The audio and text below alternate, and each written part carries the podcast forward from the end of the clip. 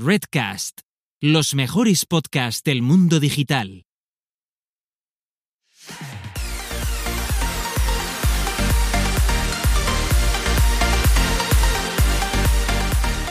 Bienvenidas, bienvenidos y bienvenides al podcast Búscate la vida y a lo que es nada más y nada menos que nuestro décimo episodio, donde dos personas autodenominadas señoras que les gusta hablar sobre marketing digital. Y tengo aquí a mi lado a mi compi Gisela, la mayor especialista de automatización de marketing del país. Nunca me cansé de decirlo, puede que incluso de Europa, pero ya veremos. Sí, sí. ¿Por, qué no? ¿Por qué no, Carlota? Yo ¿Por qué no? Mm, ni confirmo ni desmiento. Eso es. Lo dejo en el aire. Y aquí tenemos a Carlota, que tiene una agencia de marketing. La primera, espérate, la primera agencia de marketing digital 360 que no admite más proyectos hasta 2021. Súper bien y queda que te oh, cagas porque es dentro de oh. un mes y medio. Pero, eh, 2021. Eso es cuando, como cuando empieza a mediados de diciembre y haces la broma de, bueno, hasta el año que viene. ¿Sabes qué dices? Super manida, pero dices tú, ostras, que suena muy lejos, pero no. Qué gracioso ¿eh? que eres. qué majo. en fin, después de los chistes malos de cuñado, eh, em, mal. es, 2020, esto se acepta. Tía, hoy es viernes 13. ¡Ah! Es verdad. ¿Y eso que, O sea, porque está el martes 13 y está el viernes 13. ¿Eso qué? Entonces, a mí, que me expliquen. Vamos a ver. No, escucha, según la cultura tradicional española, aquí lo chungo es el martes 13, pero como estamos con el Lifestyle American Way of Life, el viernes 13, que es cuando Jason mataba, el de la careta, pues allí les da mal rollo. Entonces, es tenemos un mes. A nosotros nos da más rollo ya ahora, martes y viernes 13. Y 2020, viernes 13, pues peor. Esto ya, mejor, eh, mejor no salir. Claro. Claro, y, otro día hablamos de lo que pienso yo de, del lifestyle americano, porque el otro día hablaba con alguien que los chinos van a conquistar el mundo y yo le decía, no lo creo, porque un chino puede ser muchos chinos fabricando cosas, pero nunca conseguirán que nos traguemos su cultura, como los americanos hicieron. Vamos a ver, ¿tú vas a ir por ahí con kimono? Carlota, Carlota. Vale, nos estamos desviando. No, no, no, no, no, continuando con este tema. no voy a ser yo quien te cuarte. Eh, yo de ti no diría cosas así en plan, no va a pasar, no sé qué, porque es que te recuerdo que hace un año la gente no iba con mascarillas. Entonces, yo eso de que quizás no vamos a, que, al, que China, que vaya a englobar todo y que se vaya a globalizar tanto, etcétera, yo no lo descartaría. Yo por si acaso me callo, no vaya a ser, tía, yo nunca me voy a parecer a un chino, o sea, ni aunque quiera, es que no, es que no somos iguales, o sea, no, no tenemos el mismo concepto de, de, pelis. Las pelis, ¿tú has visto pelis chinas, tía? Pues, pues te invito ¿Sabes? ¿Sabes que empecé a estudiar chino? Te creo, en, de ti me lo creo. segundo bachillerato. ¿Y qué tal te fue? O sea, que dices, ya es chungo, segundo bachillerato, como para encima ponerte ahí a, estudiar chino. ¿Y, qué aprendiste? Nada. Bueno. Mmm, Sí. Y eh, cuando llevaba seis meses y me pusieron un audio de parvulario y vi que no entendía absolutamente nada, dije, mm, bueno, mejor me, voy a meter, con el ruso mejor, ¿no? Sí, sí, voy a tirar para otro lado porque veo que no, e, es que es muy frustrante. O sea, después de seis meses ver que ponían, además que veías que el, CD y el libro que utilizabas era para niños, ¿sabes? En plan, para repasar la, escritura como si tenía con, los puntitos y todo. Es que era el libro para niños de allí, pues para mí, ¿no? Y, dije, es que no, no, no, es pues, pues, pues, pues, pues, me estás dando la razón, porque nosotros sí podemos aprender inglés de Móstoles, pero lo aprendemos. pero si no, no. De hecho, de hecho, me introduce uno de los temas que yo quería comentar hoy, que es el peligro de utilizar demasiados anglicismos para que tu negocio parezca cool. No sé si, si lo has visto. Cool, cool. No solo en marketing digital. Te voy a contar una anécdota, pero corta, para que no nos distengamos en el tiempo, distin- distendamos. ¿Vale? Que a veces me invento también palabras, pero de, de las rally o de las RAE, o como se dice. De la rally. De las rally. Oye, un momento, porque antes de que continúes, no quiero dejar, eh, porque es que tenemos gente. No estamos solas aquí. ah, mira, qué bien. Yo como no tenemos- camino el chat, ¿quién hay? Claro, por- para eso estoy yo aquí, de reportera. Bueno, aquí hablo con, con dirección, eh, no, con redacción, perdona. Mm, Es viernes, es, es así. Eh, aquí tenemos a Arancha, por supuesto. Tenemos a, a Santi, Oh, Santi, Santiago Alonso. gracias por venir. Tenem- sí, tenemos a, a Chus, que Gracias, hace Chus. mucho tiempo que no hablamos con ella, entonces, saludos, Chus.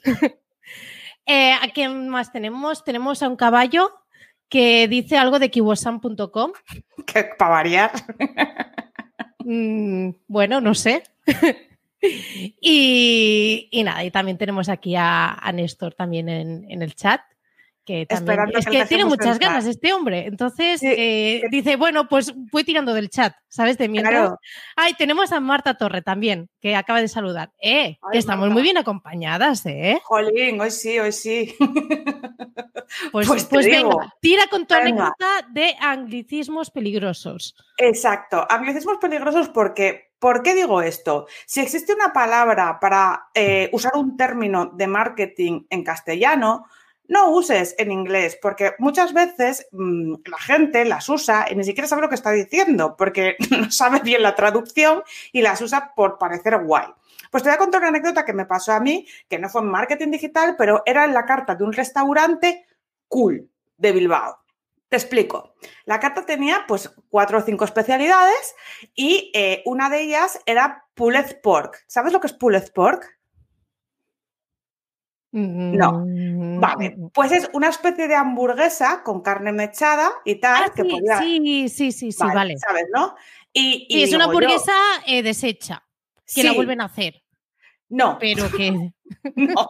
Es No. una hamburguesa de mechada de carne, ¿vale? Para que lo entiendas. Es como carne deshilachada, entonces hacen rollo hamburguesa, pero con la carne deshilachada. Y como es carne de cerdo, la llaman pulled pork, pero que, o sea, realmente esa no es la pronunciación. Yo iba a decir pulled pork, ¿vale? Porque así lo entendía yo, porque cuando es un anglicismo yo no sé cómo se pronuncia, pues lo, lo leo en castellano. Pero mi hermana, que estaba sentada al lado y ella es muy, muy pija y muy de Bilbao, dice, no, Carlota, no se dice pulled pork. Cuando venga la tía dices pull pork. Y claro, vino la tía a tomar nota y pidió los platos y dije, va, pues yo quiero un pull pork. Bueno, la tía se pira, Pulpo. la tía se pira. Y cuando vuelve, me trae un puto pulpo. Pulpo con, con patatas, el gallego. Y claro, yo me quedo, que además el pulpo es el único puto plato del mundo que a mí no me gusta. Ay. Me quedo mirando así. Mi hermana Lara entra casi en, en- en- en indignación, cólera, indignación, pero esta de arrebato pijo de hemos dicho pulled pork. ¿Por qué no lo has entendido? La tía era una cara y también Ay, es que era pobre. no, pobre no, tía. Era el único plato de la carta que estaba Eh, puesto no, en inglés. pobre porque, a ver, es fácilmente... eh, Es mm, que ya, pero ¿para qué pones pulpo y pulled pork?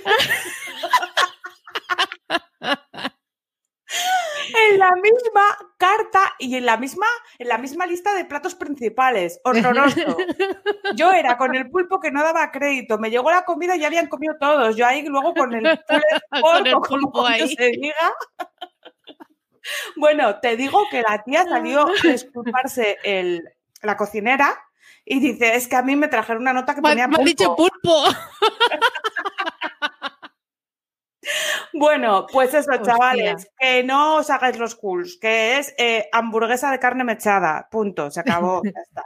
Y, y lo mismo para un negocio de marketing digital, porque me viene a la mente, por ejemplo, cross-selling, venta cruzada de toda la vida, mis amores, venta cruzada, técnicas de comercio, comerciales de toda la vida, que yo he estudiado muchas en la carrera, en Publi, hace mil, que no habéis nacido algunos. Pues eso. Yo también, sí que tengo que decir que, por ejemplo, Marketing Automation no tiene una traducción Ah. oficial. Eso es otra cosa. hay gente que dice marketing automatizado.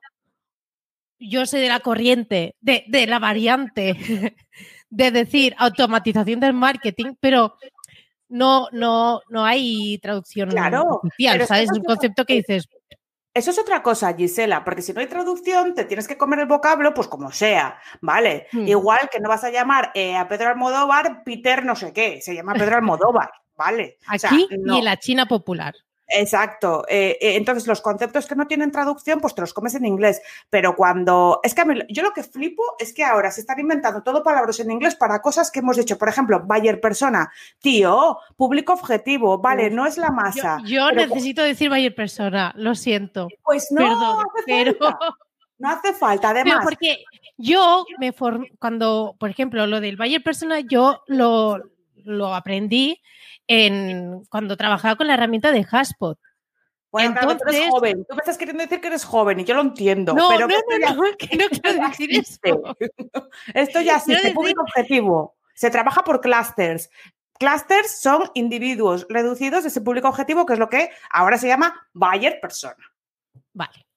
Entonces, bueno, cualquier duda, acudamos. Sí, exacto. Hablamos con Carlota y que nos haga la traducción. Porque es que si no, aquí tenemos aquí un- unos pollones. No, Vale. no, pero te entiendo. Cada uno aprende como aprende y se queda si aprendió. Y ya está. Y, y la hemos liado. Y es que lo he aprendido en inglés. Entonces, lo, Claro de, que lo, de, Que Eso cara. lo de cluster, eh, eso sí que me ha chirriado, ¿eh?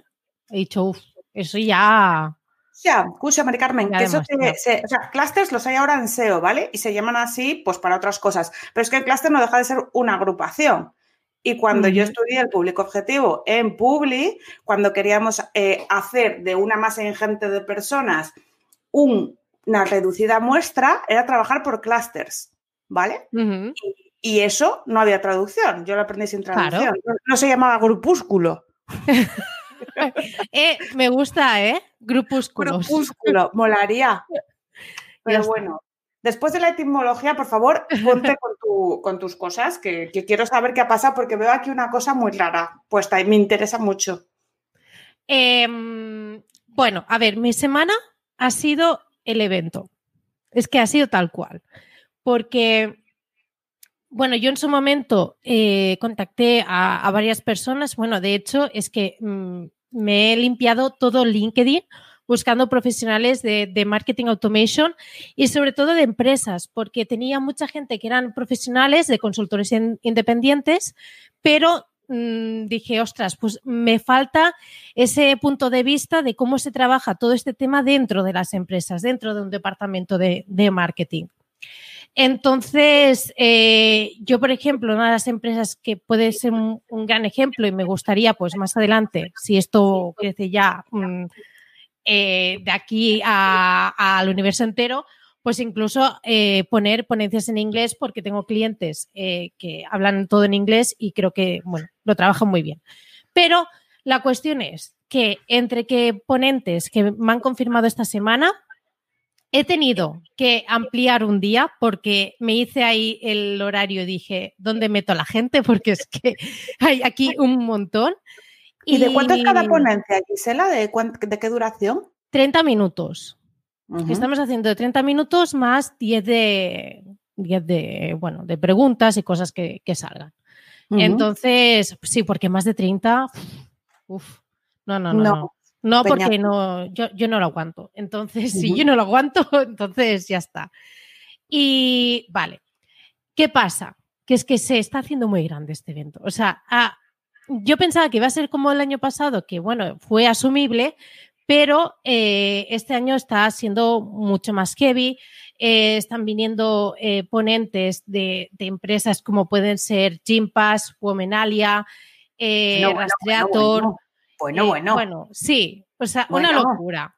bueno, bueno pero, pero, bueno, es high ticket premium, entonces, pues, pues sí, ayuda, pues, venga, que yo luego te ayudo, mujer. No, no, pero una cosa que, que sí que, que quiero abrir, porque también digo, hostias, es que este evento que va a haber tanto valor, porque aparte también hay unos profesionales de la hostia y además tú lees los títulos de la ponencia y es que yo te lo juro que me quedaba con todos. O sea, bueno, por suerte yo me lo tengo que tragar todo, pero que de verdad que, me dan unas ganas de, aprender brutales.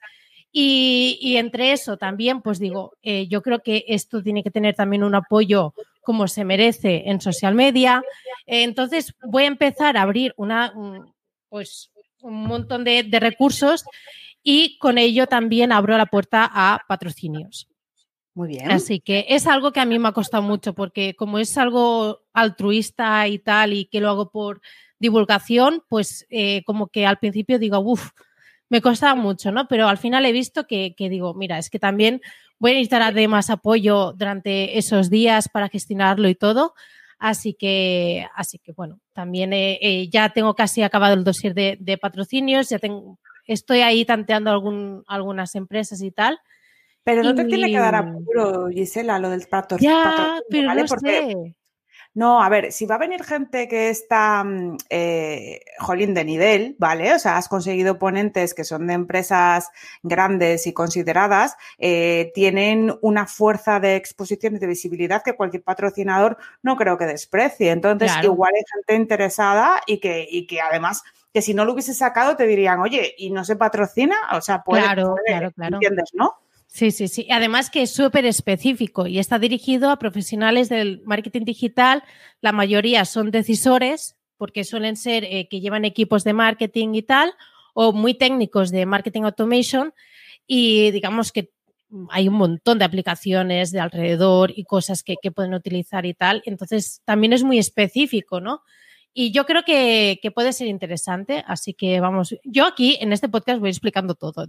De aquí afuera parece que todo lo llevo bajo control y todo, todo bien y todo muy profesional, pero bueno, ya os digo que esta semana ha sido una auténtica locura, aunque obviamente con resultados súper buenos, la verdad. Que, Pero que luego va a salir todo bien y, a ver, es que a, mí la gente que me diga que monta un evento con la punta, es que no se lo creen ni ellos. Hasta los eventos mejor orquestados mm, se lían a veces pardas, tío. Incluso la realeza que hay gente rodando por ahí. ¿Pero qué me estás contando?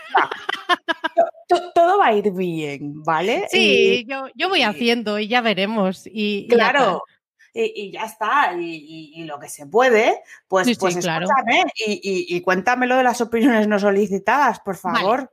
Cuéntame eso. Eh, eso era otra cosa que eh, vi en una publicación tuya y dije, ostras, esto era un tema que yo hace tiempo que quería hablar. Porque eh, hay algo que me da muchísima rabia y es tal cual lo que he dicho, ¿no? Opiniones no solicitadas. Es decir, eh, esas críticas negativas que te, las dan porque sí. Eso no significa, a ver, voy a, voy a, exponer bien la situación, ¿vale? Eso no significa que yo no acepte las, las críticas negativas.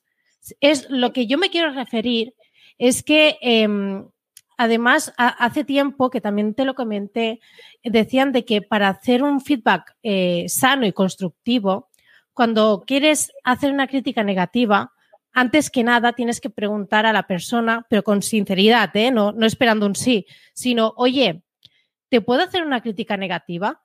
Y esa persona que te pueda decir con, total libertad, te pueda decir, oye, sí, o oye, ahora no es el momento, mm, buscamos otro momento para, para, que me lo comentes. ¿Por qué?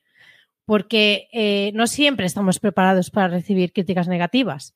A veces llevamos unos días de mierda, eh, llevamos acumulando un montón, como para que ahora te venga no sé qué, y además en leído ya ni te cuento, porque pones el tono más borde que te puedas sacar y dices, ostras, y, son críticas que, que quizás en otro momento, si estás en otro mood y estás más tranquila y no sé qué, pues vale, pero si, por ejemplo, llevas un día súper agobiada, que no puedes con todo, que no sé qué, que no sé cuánto, y encima te llega esa crítica negativa y que te la han dado porque sí, que tú en ese momento dices, es que ahora mismo ni, lo quiero, ni lo necesito, ni, ni nada.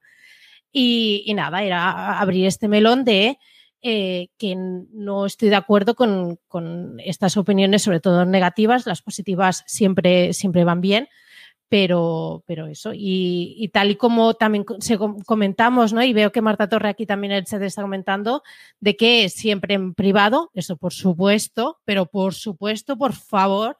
Eso iba a decir yo. Pero, pero, pero es que esto ya de pequeñas ya nos, de hecho, ya nos tendría que decir, te llamas tal y tienes que criticar en privado y eh, hacer la pelota Elog en público. Elogiar, pelotas nada. Pelotas, pelotas si te las puedes saltar mejor, que las pelotas son para jugar. Entonces, La- las pelotas son falsas. eso, los elogios en público y las críticas en privado, siempre que se pueda, ¿vale? Porque hay veces que vienen a por ti, pues entonces tú te tienes que defender. Y esto es totalmente lícito.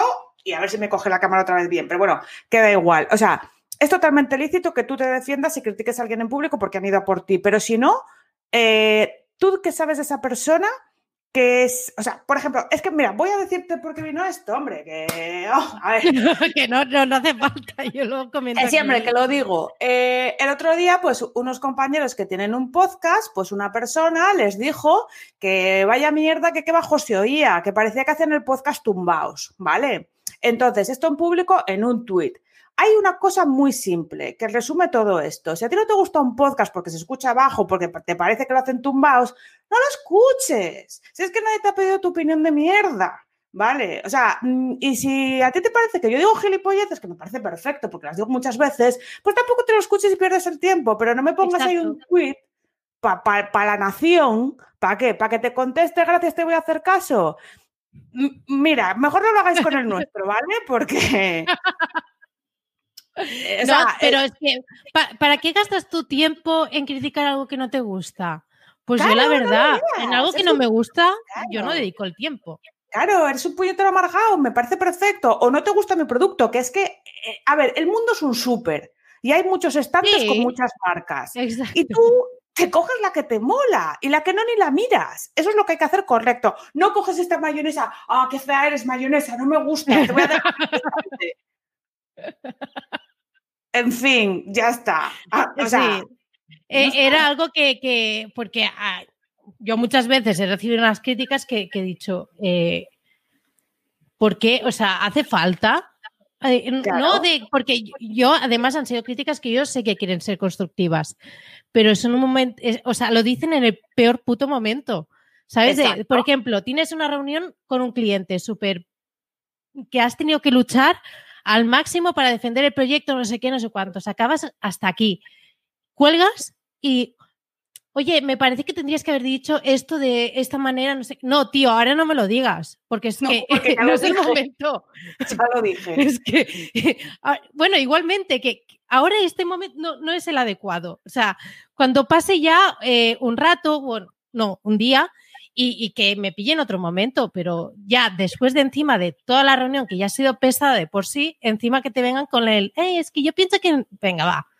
Bueno, En fin, y con los errores se aprende. Y hablando de buena gente, que sí que mola. hablando de buena gente, hablando de buena gente, eh, eh, hemos perfilado ya el guion de nuestra gran aparición en el evento del Día del Podcast organizado por Redcast, que vamos a estar con nada más y nada menos que con Chus y con Rubén de Blogueando. Casi nada nosotras ahí, ojo, ¿eh? cuidado. Ahí Ojo, cuidado. hemos quedado ahí como, bueno, aquí Eh, eh, estamos. Esos, esos dos sí que son buena gente y gente humilde y gente que no se va metiendo con nadie porque, porque Exacto. tiene con lo suyo. Es con lo suyo. Es que es así la vida. Es verdad, o sea, no tienes bastante con tu vida como para Claro. encima dedicársela Claro. a los demás. Madre Claro, yo solo me meto con Gamboa, los demás me dan igual, la verdad, te lo digo. O sea, eh, en fin, se acabó. Pero bueno, vamos a dejar entrar a aquí la persona que nos está esperando, que es un tío también súper buena gente y, y que es analista, especialista en WordPress. Seguro que es analista de seguridad de otras cosas, pero como yo siempre lo escucho hablando de WordPress y Gisela también. en las WordCamp, WordCamps, sí. pues aquí está Néstor Ángulo para hablar con nosotras, que ha esperado, como él bien dijo, media hora. ¡Hola! ¡Hola! Hola, chicas. Acabo de ver, acabo de ver el minutaje. Claro. Nada. si es Diez que minutos. nosotras- Claro. no, No hay problema, no hay problema. Todo, además era muy interesante lo que estáis contando. De hecho, no sé si habéis visto el chat, ha creado un poco de debate. estoy, en ello, Carlota no, no lo ve, pero yo, nunca hay debate porque me estreso. yo te informo, yo te informo. Hay debate entre si hay que eh, elogiar en público o no. Entonces aquí pues está, está la gente hablando. Ah, y otra cosa. Em, el caballo dice que una crítica, un ejemplo de crítica constructiva sería como decir algo del tipo keywordsan.com me parece la mejor herramienta de keyword research, está estupenda y merece mucho la pena. Yo creo que es un buen ejemplo, la verdad. Es un, gran ejemplo ese. Y la próxima, a pagar. exacto. Último Patrocinio, Jorge Luis, ¿eh? ya está bien. A pagar, todo el mundo a pagar. Bueno, a ver, el golpe, lo siento. Néstor, la primera pregunta te la voy a hacer yo, porque para eso esta me interesa a mí. Primero me dices quién eres, nos dices, y luego en la misma pregunta, ¿cómo has llegado a convertirte en un hacker? Quería ponerlo a secas, pero Gisela ha añadido bueno, un hacker bueno. No, yo no lo he añadido. Yo no sé qué es un hacker bueno. Pues que no. Mira las modificaciones. Bueno, eh, eh, eh, en el fondo, en el fondo está bien. no he sido yo quien lo ha hackeado, ¿eh? Hmm. ¿Te imaginas qué mal rollo? Bueno, explícanos, por favor. Y luego, ¿cómo has entrado en mi ordenador también? bueno, yo soy Néstor, Néstor Angulo, soy canario y el, bueno, eh, soy analista de seguridad web. Siempre me gusta decir que trabajo en ciberseguridad, pero dentro de la ciberseguridad hay muchos campos, ¿vale? Eh, y la ciberseguridad web es a la que me dedico, ¿vale? Los campos eh, hay, hay, muchos, pentesting, todo el tema de hackear servidores, controlar redes y todas estas cosas, pues no es, no es parte de mi, del dominio en el que trabajo. Y bueno, eso es la última parte de mi vida. Realmente yo llevo muchos años eh, pues con el gen de emprendeduría, he montado un par de empresas, em, he hecho algunos proyectos y bueno, eh, siempre digo que soy un culo inquieto. hay momentos que estoy aquí, momentos que estoy allá, ahora me dedico más a la ciberseguridad, a ver qué tal dentro de 5 o 6 años. ya veremos, ¿no? Pero, eso se me ha quedado muy flojico. A ver, mm, Exprime, exprime. Sí, la, última parte de tu vida, ¿cuánto? ¿Y, qué, emprendías antes? ¿Pastelerías? no, mira, eh, yo hice informática porque estudié informática en la carrera porque un día había que elegir carreras y dije Pin Marín de dos pingües, Cucaramaca, la Tidre fue y tocó informática. Así que imagínate. La vida. Y después, precisamente, el tema de la ciberseguridad pasó exactamente lo mismo. Yo andaba en esa fase en la que andamos siempre todos un poco de mantenimiento web, eh, venga, te hago una página, te la mantengo y demás y tal, y resulta que eh, a un cliente al que se le había hecho una página, en este caso no la había hecho yo, pero la, tenía mantenida yo, y resultó que se la hackearon. Entonces, yo, yo, nunca había visto un hackeo de ese estilo, ¿no? De esos que entras y de repente te, te redirige a una página porno y demás, y era un y era un sitio de estos de, que te dan créditos para emprendeduría y demás, así que tenía bastante tráfico. Y claro, me, llamaron súper estresados, oye, ¿qué pasa con esto? Yo, pues no sé, déjame ver qué es lo que ha pasado. Y, dio la casualidad, la inmensa casualidad, que había en mi casa viviendo, porque tenía, estaba compartiendo piso, un chaval que trabajaba en la empresa en la que después yo empecé a trabajar, Sucuri. Y me dijo, ah, sí, esto es un hackeo web y tal, espera, que te voy a echar una mano. Y entonces cuando lo vi, cómo lo arregló, dije, uy, yo quiero aprender eso. Entonces me dijo, ah, pues sí, la empresa está contratando. Y entonces me, me apliqué a la, empresa, es una empresa estadounidense, o era una empresa estadounidense, ahora la ha comprado GoDaddy. Y, y empecé a trabajar ahí. Y a partir de ahí empecé a, a, bueno, a interesarme todo este mundillo porque era muy era como, pues eso, tirar del hilo, ¿no? Cuando te hackean un sitio, pues ver qué es lo que ha pasado, por qué ha pasado, cómo arreglarlo, pero después también intentar ver, mm, eh, tapar los agujeros, ¿no? De alguna manera, las la vulnerabilidades. Eh, y eso ha sido los últimos seis años de mi vida, básicamente. O sea, que te enseñaron a arreglar estas historias en GoDaddy, bueno, en la que empresa que ahora ha comprado GoDaddy. Exacto, con Sucuri. O sea, yo sabía, básicamente lo que nosotros hacemos en, eh, en, ciberseguridad web, en la parte nuestra, es un poco saber lo básico de, oye, pues cómo, cómo eh, digamos, ocultar un código, ¿no? Ofuscarlo, cómo eh, ejecutar scripts, cómo pueden algunos scripts y algunas situaciones eh, hacer cosas que, o provocar acciones que no son las que deberían ocurrir en una web. Por ejemplo, pues entras en la web, te redirige a otra, etcétera, ¿no? Eso lo sabemos más o menos todos los desarrolladores, porque yo al final trabajaba en aquella época como desarrollador. Lo único que fue después es ver cómo eso se aplicaba de forma maliciosa y cómo desde tu punto de vista como desarrollador y como mantenedor web y demás, cómo evitar que eso ocurriera y así aprendí.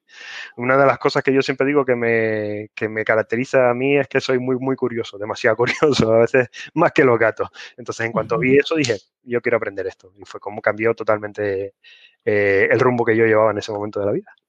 ¡Oh, qué bueno, ¿eh? Y una pregunta. Em, de, de, bueno, te habrás enfrentado a mil hackeos y de todo tipo y tal. Pero, a ver, yo quiero lo, bueno. O sea, el, hackeo que tú ya has dicho, mm, no lo he visto en mi vida, Julio. Eh, eh, estoy flipando. Yo, yo esto, ¿qué, qué han hecho? Eh, a ver, en hackeo web son como, normalmente son hackeos muy, muy vistosos, entonces han habido varios, no, te sabría decir uno, pero uno con lo que me quedé, que creo que lo conté en alguna WordCamp, pero eh, que me quedé muy, se me quedó mucho en la cabeza fue, eh, siempre hablamos del defacement, hablando un poco de los términos, de las palabras en inglés, en, mi campo, en mi campo se habla mucho de términos en inglés, al final trabajo para una empresa americana y los manejo así, ¿no? No, no, Carlota te, hace la traducción, no te preocupes. De, hecho, había eh, un ejemplo muy claro, haciendo un off topic, ¿no? De, un ejemplo muy claro del tema de los palabras en inglés es que yo antes decía siempre FTP, como decimos todos, ¿no? Pero claro, cuando empecé a trabajar en esta empresa, todo el mundo decía FTP, FTP, y no sabía de qué estaban hablando que al final era lo mismo. Pero bueno, volviendo a este caso, un defacement al fin y al cabo es eh, cuando te hackean y te cambian la página web eh, inicial y te ponen una que no tiene nada que ver. Y en este caso concreto fue muy gracioso porque fue una declaración de amor de un chaval a, a una actriz. Entonces andaba, era como un poema, de hecho, y con una foto de ella, en plan de he hecho esto para declararte mi amor y no sé cuánto, espero que si alguien lo ve, te lo haga llegar y no sé cuánto, me encantaría que pudieras contactar conmigo, no sé qué, no sé cuánto. Y, ponía ahí un datos de, un, nick de no sé qué era, porque era un nick, pero no sé de qué red y demás. Pero es que me dio tanta pena cuando lo vi que el cliente estaba esperando a que lo limpiara y yo era en plan de, pues no sé si retrasarlo unas horas, a ver si le damos una, posibilidad al chaval. Es que ¡Qué es mono! Sí, sí, pero, pero que te, te, quedabas impresionado porque era un poema, ¿sabes? Que no era... no era... Se lo había currado bueno, podrías, podrías haber hecho captura pantalla, lo pasas por Reddit o por algún foro de estos y ya. No, no, que viralices solo. Hice una captura de pantalla, lo tengo por ahí, pero en fin, no, no, no lo he compartido por ahí, pero en algún momento lo compartiré en alguna, Ay, sí, en alguna charla. Eso es para la próxima WordCamp o para algo, claro. Sí, sí, la verdad que sí, que es muy graciosa. Después, no sé, ahí han habido lo que pasa es que sin entrar en las partes muy técnicas, pero recuerdo una, así un poco relacionada también con marketing, recuerdo una que, bueno, que, nos ha tocado y que además creo que les habrá pasado a ustedes seguro, el típico cliente que viene y les dice, es que estoy pagando no sé cuánto dinero, no sé qué y tal, pero me han hackeado. Bueno, y entras y miras que la password es admin123, que el hombre no ha actualizado desde hace la leche y demás, y el hombre, pero literalmente, o sea, en el sistema de tickets que nosotros utilizamos, literalmente nos ponía, llevo llorando toda la noche porque el SEO me ha desaparecido, llevo tres años haciendo SEO orgánico y no tal y no sé cuántos y no aparezco en ninguno de los de los de los, de los eh, buscadores y demás. Y yo, Claro, ahí lo, primero que te sale es el momento de decirle, oiga, mire, pero es que ya se le había dicho anteriormente que cambiara la password, que actualizara y tal. Si no lo ha hecho, pues oiga, esta es la consecuencia que le vamos a hacer. Así aprendes, ¿no? Eh, pero bueno, claro, evidentemente mucho de nuestro trabajo es, pues eso, calmar al, cliente porque eh, a lo mejor, pues eso, es como cuando estás en el, en el médico, ¿no? No pensar que mm. son un número, sino pensar que hay una persona estresada detrás con un trabajo que a lo mejor piensa por su desconocimiento que lo ha perdido, que, le va a afectar muchísimo y demás, ¿no? Sí, sí. Y recuerdo un último caso eh, que era en una tienda digital de estas de, compras, un Magento, no era un WordPress. Y, y bueno, y básicamente habían habían puesto una línea de código que era cuando alguien entraba a la página de compra, pues directamente ponía sus datos de tarjeta, ¿vale? Y, claro, esos datos de tarjeta en esa línea lo que hacía era mandarlos por email a, una, a otra persona, a un hacker. Entonces, claro, eh, el hombre nos venía diciendo, oye, pero eh, algún los datos de mis clientes que se, han, que se han filtrado son importantes. Entonces dices, oiga, sí. Pues, posiblemente sí, porque son los datos de tarjeta de crédito. Yo no sé cuál es su volumen de compra. ¿Qué consideras importante? Claro, entonces eh, la legislación americana y creo que en la europea ahora con la nueva eh, tienes la obligación como, como tienda digital de, de, notificarlo a la, autoridad competente, ¿no? Porque ha habido un robo de, de información sensible como es una de eh, tarjetas de crédito, ¿no? Pero bueno, que el hombre que no quería decir nada, que no, bueno, pero esto se puede salvar y te digo, mira, por mucho que usted instale una backup, ya los datos están filtrados, ya. Es que... Claro. Vaya, vaya movida. Oye, y pensando en esto, que yo siempre pienso en términos económicos cuando la cago, pero como la cago mucho, tengo que valorar lo que me va a costar. Entonces, como a mí ya me ha pasado eso del script, que me metieron un script en un servidor además, porque no había tu tía, al final tuve que borrarlo todo del servidor y volverlo a meter nuevo y menos mal que tenía un backup que no estaba infectado en otro servidor, que me da a mí por hacer esas cosas que menos mal, ¿sabes? Porque si no, hubiese muerto. Pero a ver, si yo te hubiese llamado a ti y así me das presupuesto en antena para el futuro, ¿cuánto me cuesta esto? Porque claro, yo sé que tú trabajas para esa gente, para su curi, pero eso seguro que me sale mucho más caro. De hecho, yo miré el plugin, era como 500 pavos, una cosa así. y, son 200, 200 dólares al año, ¿eh? pero solamente te cubren a web. Entonces, si tienes varias webs, 200 por cada una. Claro, claro. Entonces yo pensé, esto me va a salir más a cuenta, pues esto, tirarlo todo, pero porque tenía yo en ese momento la solución. Pero si no la tuviese eh, y no quisiera gastarme el dinero en Sucuri y quisiera gastármelo en ti como autónomo o como persona que factura, ¿cuánto cuestas?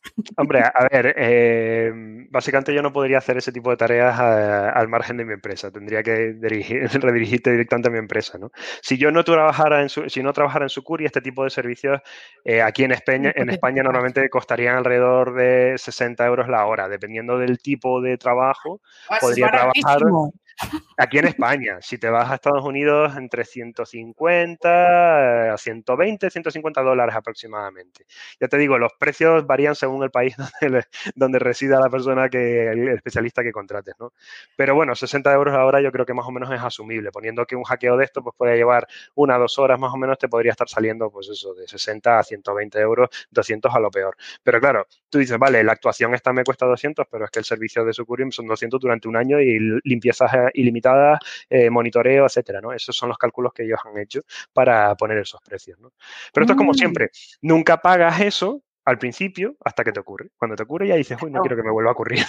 Así que lo voy a pagar ya. seguro. Sí, a ver, yo, yo, yo, yo lo pasé mal, ¿eh? Mm, sobre, todo es eso, que si tú piensas en, que, en el servicio que tú pagas en ese momento concreto, dices, pues sí, me pago 60, 120, lo que sea, pero después me puede volver a ocurrir y tengo que volver a pagarlo, ¿no? Entonces, este tipo de servicios es una suscripción anual. Si te vuelve a ocurrir, pues estás cubierta, ¿no? Es como un seguro. Pues oye, mm, me lo estás vendiendo, ¿eh? Sí, ¿eh? a mí me dan ganas de, decir, eh, lo compro ya. Voy a pagar. ¿Tienes afiliado? Que lo eh, ponemos. no, no, no tengo, no tengo que yo sepa, pero bueno, puedo hablar con, con ventas y le digo, oye, tengo algún tipo de retorno si les vendo aquí paquetes. No, pero bueno, de, todas maneras es como las copias de seguridad. Solo te acuerdas de ello cuando te han ocurrido. Entonces, ahora que te ha mm. ocurrido, seguro que estás mucho más sensibilizado para hacerlo, ¿no? Y, y, bueno, ya te digo, es una de las cosas que digo también en las charlas, ¿no? Para que una de las ideas que se debe quedar la gente con ellas es invierte en seguridad. Igual que tú no, no, compras un chalet y de repente pues dices, nada, ¿para qué voy a poner una cerradura o este o, cámaras, ¿no? O, eh, compro un sistema de seguridad o lo que sea. ¿Para qué? Pues igual con, una, con un sitio web o con, o con una aplicación o lo que sea, ¿no? Pero que me ha gustado que nos des precios porque normalmente eh, hay mucho desconocimiento con esto, porque tú en las charlas, mm, yo siempre voy a las tuyas porque me entero la mitad, pero yo voy porque a mí me gustan, y, la verdad es que nunca habías hablado de precios, y está bien porque yo, yo pensaba que era una cosa carísima, pero carísima, carísima de, miles, ¿sabes? Todo depende de quién le preguntes. Habrá seguramente gente que te cobra mucho más, pero no, no. el- al final es un trabajo, como analista, es un trabajo personal y cobras por horas, como trabajarías en cualquier, en cualquier cosa. O si, bueno, no sé, si contrataras a, un, a, un- a una persona que mantiene una web o que a alguien que va a hacer un trabajo en particular, pues te cobra de 20 euros la hora o lo que sea, pues 60 en este caso. Claro, lo que pasa que Claro. siempre es 60 es lo que a lo mejor yo podría, insisto, depende, habrá gente que te cobre Sí. 200, te dice, no, Pero esto es un te cuesta claro. 200. Pero hay cosas que son como muy, o sea, es que a ver, no es lo mismo. A ver, a ver si es lo mismo porque al final es un trabajo por horas, ¿no? Pero a mí un, un tío que arregla un hackeo, pues me parece un servicio, pues más. Un ser de más- luz que te aparece ahí, que te salva la Ah. vida. Y tú, ostras, pues igual eh, me parece mucho más caro o un servicio que yo valoraría más que yo que sé, que no sé, pues que me traduzcan un texto inglés-español, que al final yo tengo el DILP y a las malas pues me lo traduzco yo. No sé. Todo, todo- todo depende, insisto. Habrá analistas que me estarán escuchando y dirán, ¿qué dices, tío? ¿Me vas a romper el mercado? Yo 500, del 500 no bajo. Bueno, vale, no, tú eres vale. un señor honesto, que es lo que me gusta. Aquí traemos a gente graciosa y honesta. Punto, se acabó. Y Pero que nos bueno, ya- cae bien. No, yo te digo, depende, depende mucho. Y también depende mucho del hackeo, ¿eh? Yo me he pasado horas con hackeo. Yo recuerdo, o sea, uno en el caso concreto que tú me has planteado o que planteaste en su momento, que era un servidor, ¿vale? Eh, ese podría llevar un par de horas. Igual te hubiera salido la factura un poco más cara, pero No, no, pero, eh, pero es que a mí me hubiese llevado una vida y no lo hubiese solucionado, ¿sabes? Copias de seguridad y seguridad, al final son las cosas que te acuerdas siempre cuando ya no, cuando ya las necesitas. Sí, sí, sí, Sí, sí, pero, pero- para siempre. Y, y, y Giselle, pregunta tú la otra cosa ahí complicada. Porque sí que he leído, eh, porque obviamente una que se informa de, la gente que, traemos y tal, y he visto que en muchos sitios eh, te defines como tecnólogo humanista.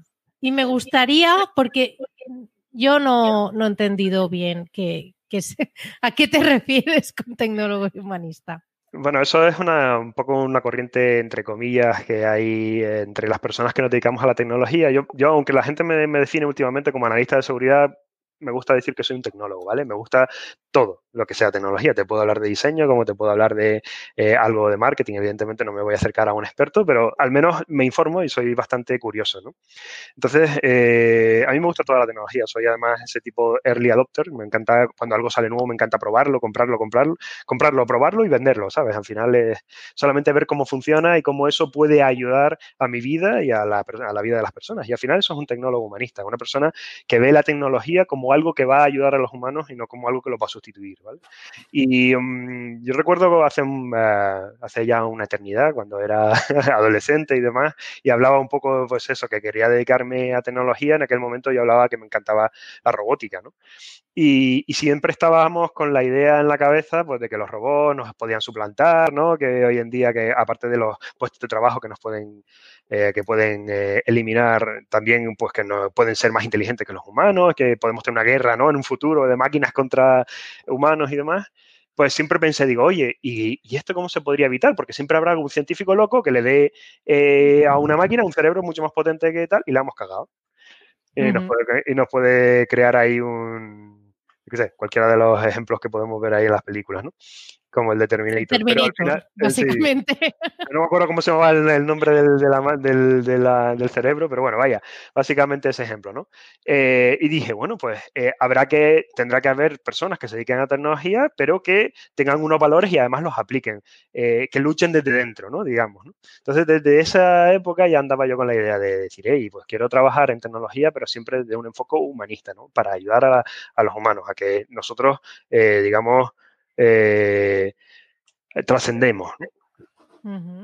Sí, En este- como, como apoyo, ¿no? Como soporte, no como Sí, sí. sustitución. Al final, si tú dices, oye, vamos a crear robots para quitar a todas las cajeras de supermercado, pues, oiga, no es para eliminar ese tal, sino para que las personas que se dediquen a, que se hayan dedicado tradicionalmente a ese puesto, pues se puedan dedicar a algo, a otra cosa. No significa más elevado o menos elevado, sino, oye, no eliminarlos, sino ir creando nuevos puestos. Al final, siempre ha sido muy, eh, si toda la gente que habla de este tema siempre es muy agorera, ¿no? El plan de, nos van a quitar los puestos, pero la realidad es que crea más puestos, otros sí, puestos claro. alrededor Sí, de la tecnología y ya está, ¿no? En, en, este punto me gustaría yo uh, hacer, pero como estamos hablando de tecnología humanista y tal, y el otro día, yo que soy a veces muy inculta y hay cosas que no sé, pero el otro día publicó un compi, eh, Jordi, de Jordi Torrijos, no sé si lo conoces, que tiene un, un, una newsletter que se llama Exploradores de Martech. Bueno, en fin, eh, publicó un, un artículo que hablaba de un chico que se llamaba Aaron Swartz, que se suicidó y que era un uh -huh. programador que era activista. Eh, a mí me impresionó muchísimo la historia, además se suicidó muy jovencito, 26 años.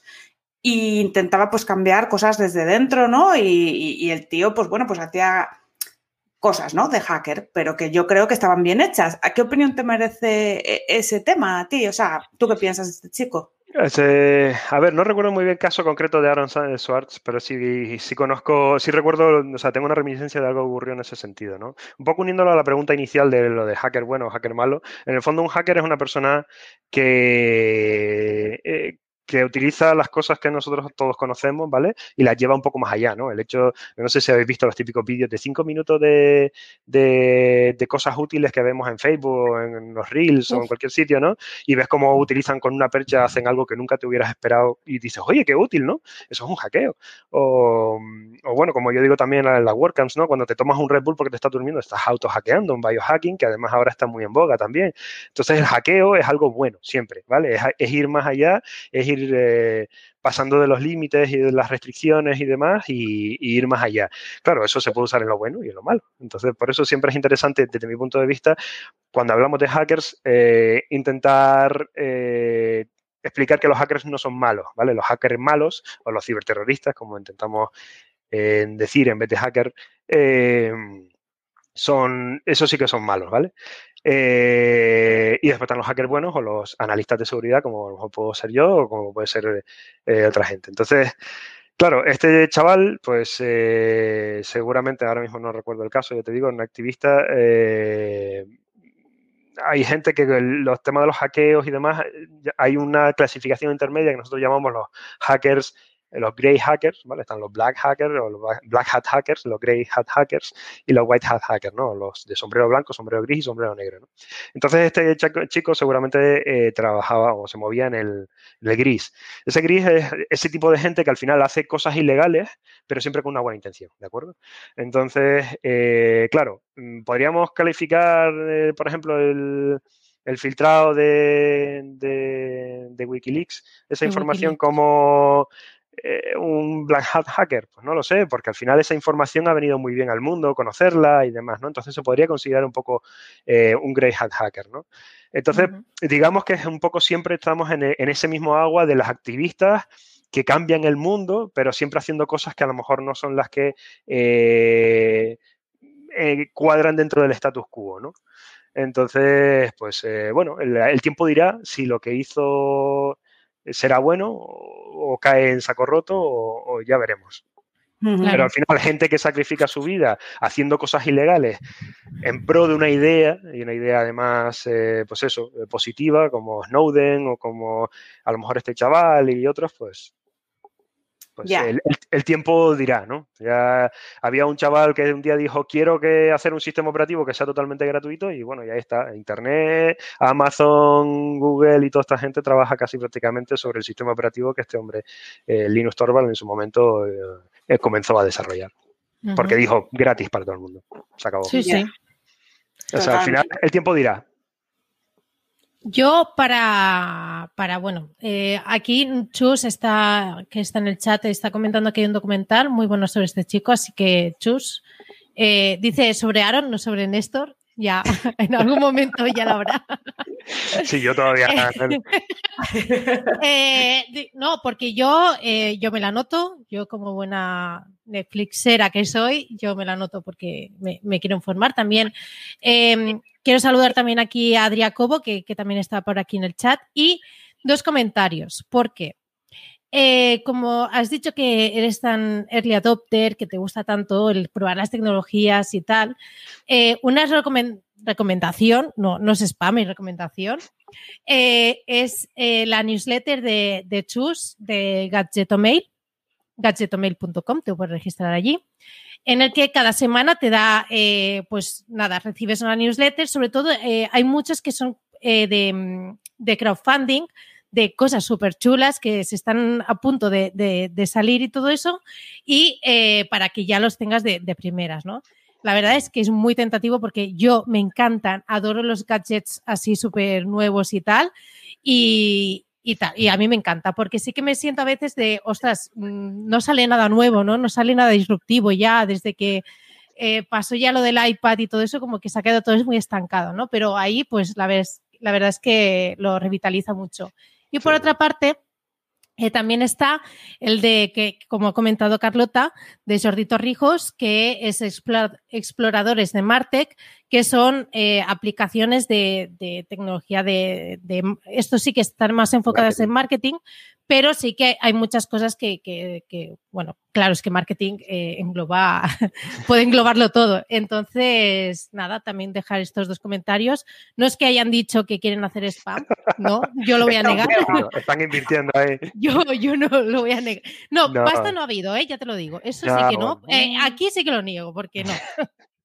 No, a ver, yo, yo soy súper fan de, de, de, de Kickstarter y Indiegogo y todo este tipo de, de sitios y plataformas para, para proyectos de crowdfunding. O sea, de hecho, Mm. tengo ahí varios proyectos en los que he invertido y que tengo por aquí en casa y demás y tal, porque me han parecido una auténtica pasada y soy súper fan.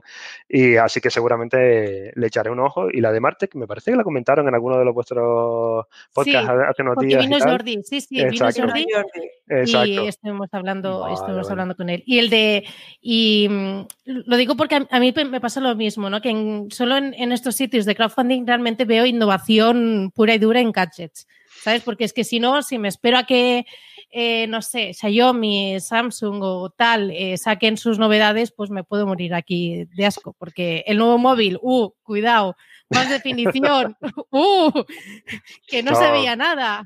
Tú, tú imagínate, yo, me- por ejemplo, me, yo fui a, a Japón el año pasado eh, y estuve tres meses allí trabajando como nómada digital y en de crowdfunding, por ejemplo, me compré unos, unos botines de estos para viajar súper cómodos y tal, su- o sea, unas deportivas eh, que también de una empresa también de crowdfunding, que de estos que no te tienes ni que atar, sino tienen cordones, pues son elásticos y demás y tal, y tienen como una forma ahí especial, maravilloso. Tropic Field me parece que se llaman.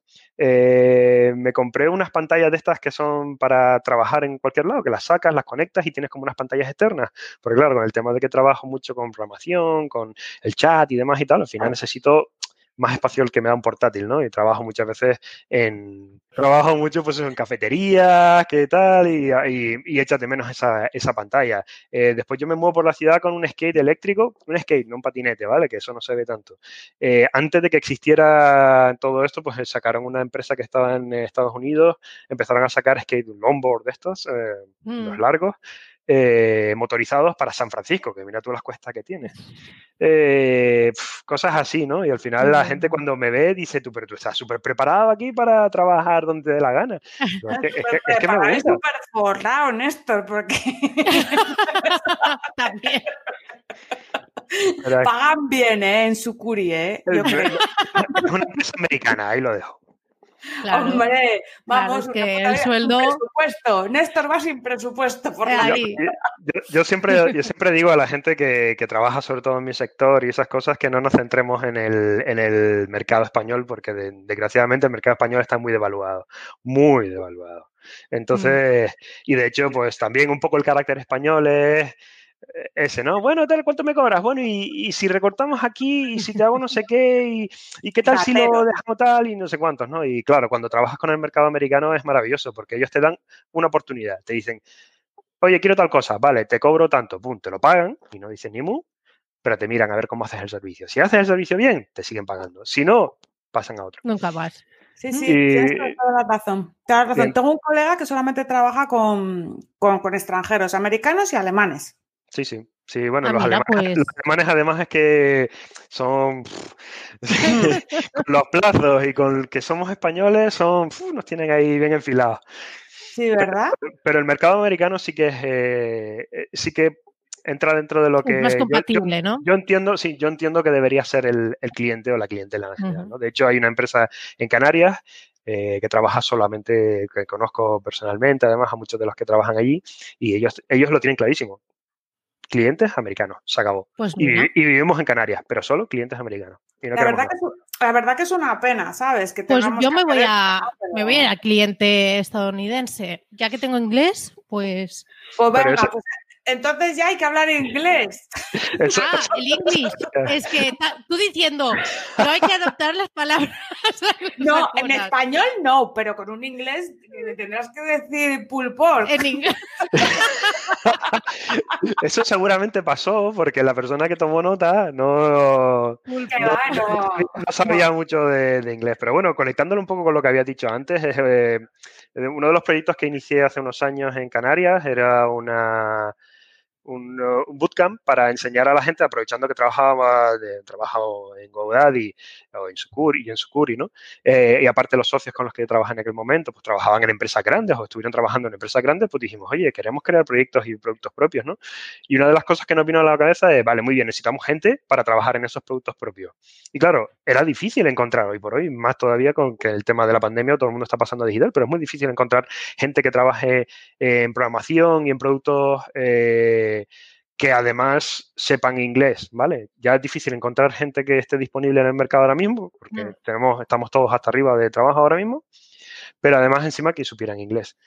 Entonces nos dimos cuenta que una de las cosas que más valor tenemos nosotros es enseñar, oye, pues te- nosotros sabemos cómo funcionan las grandes empresas, de GoDaddy, pues eh, imagínate, la empresa más grande del mundo de, de, en dominios, eh, de, de hosting web y demás y tal, pues yo he trabajado en el departamento de desarrollo, sé cómo funciona eso por dentro, otra gente que en Telefónica, etcétera, etcétera. Pues podíamos aportar ese conocimiento. Entonces dijimos, oye, vamos a crear un bootcamp, vamos a, a formar a la gente con lo que ya sabemos que sí que van a necesitar directamente, pero una de las cosas que sí dijimos y que fue para nosotros clave es todo en inglés. Sí, sí. Pero todo. tal Los cual. vídeos que usábamos para la formación, eh, los, cuando, bueno, en programación, cuando subimos código a los repositorios, todos los comentarios, todo tenía que estar en inglés. Y uno de los problemas Ujú. más graves que nos encontramos con la gente cuando reclutábamos para el bootcamp era que la gente se echaba para atrás con el tema del inglés. Es que da miedo. Aquí da mucho miedo. La gente le Es tiene, que, es que, le tiene tía, pánico. a mí, a mí me han enseñado a, a escribir y a leer, pero hablar solamente lo hablo de fiesta. Encima, todos no- vamos, hablamos hasta ruso. Uh, yo, exacto, yo hasta chino, recupero el chino, ¿sabes? Y te lo hablo toda la noche. Pero bueno, era- era una de las cosas que, que sí, porque nos dimos cuenta que de nada que abrieras un poco el mercado al mercado inglés, ya tenías trabajo y además súper bien pagado. A raíz de eso, eh, varias personas que hicieron ese bootcamp y demás y encontraron trabajo y además muy bien pagado, pero aparte también el, gente que nos escuchaba y tal, también hicieron lo mismo. Oye, pues voy a probar y tal. Y yo tengo que decir que a- a- yo tenía el inglés del instituto y entré en esta empresa en Sucuri cuando empecé, cagado, porque también me pasaba lo mismo. Leía inglés y, y más o menos escuchaba, pero eso de hablar era acojone Ujú. total. Bueno, es que es Y- práctica al final. Y al final era práctica, Y básicamente. tenés Me- que sobrevivir, también te digo. O sea, es una mezcla de las dos cosas. entonces, Sobrevivir y dale.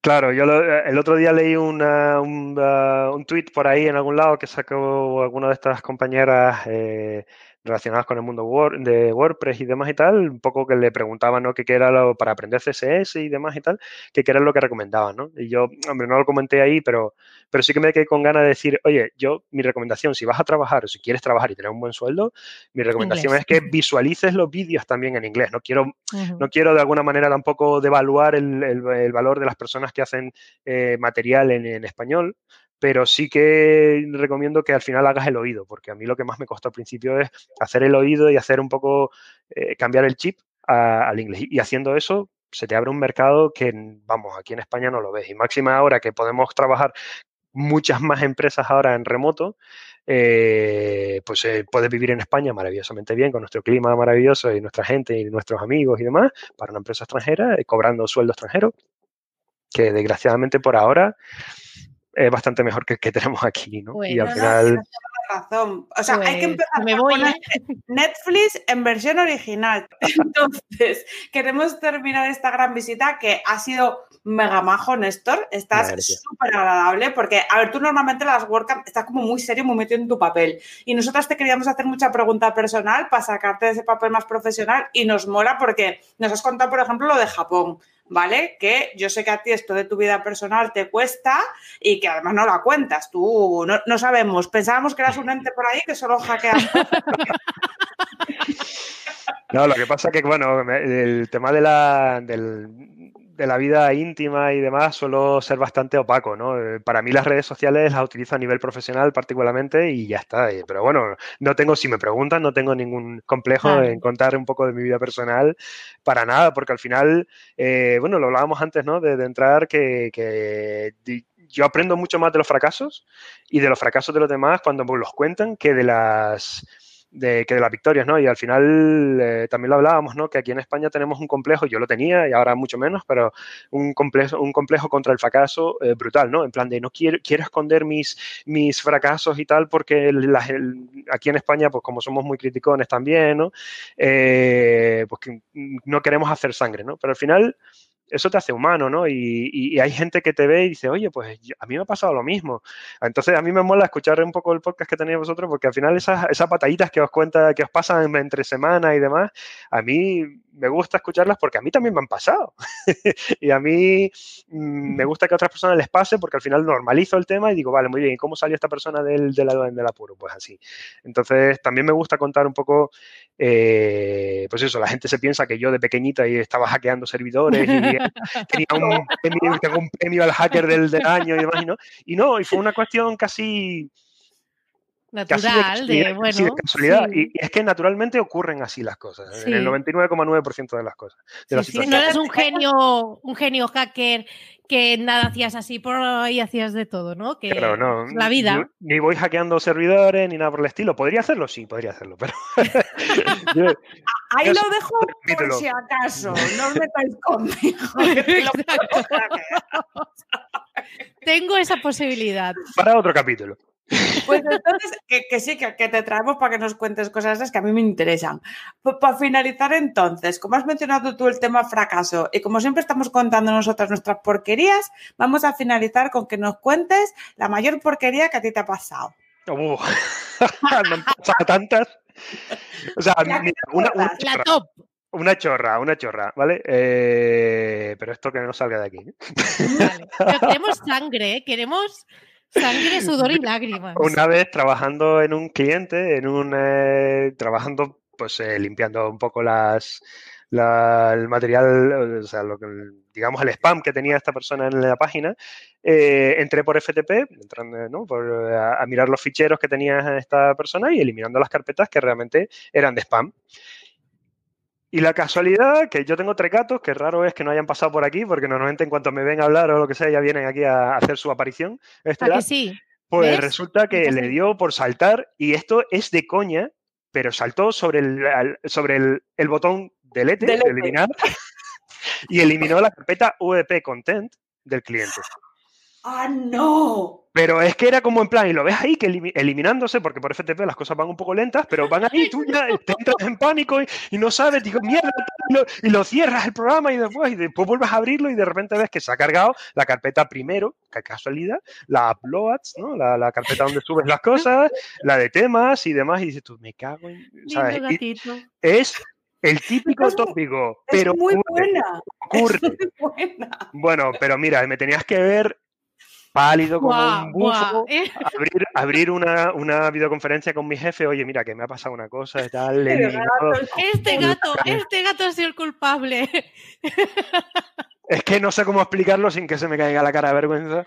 Y el hombre, mira. Yo le hubiese enseñado al gato directamente y me habla con él. Yo lo dejo aquí y hablas con él. ¿Pero qué hizo tu jefe, tío? ¿Que te dijo no, mi jefe, no, mi jefe me dijo, mira, no te preocupes, gracias por decirlo igualmente, mándale un mensaje al, cliente. por errores ajenos a nuestra voluntad ha ocurrido un problema, por favor, puedes tener una copia de seguridad o lo que sea, y la, restauramos. Afortunadamente el señor tenía eh, una copia de seguridad del día anterior y la pudimos restaurar sin problema. Pero bueno, la que me pasó, la que, bueno, ese día me lo, hizo.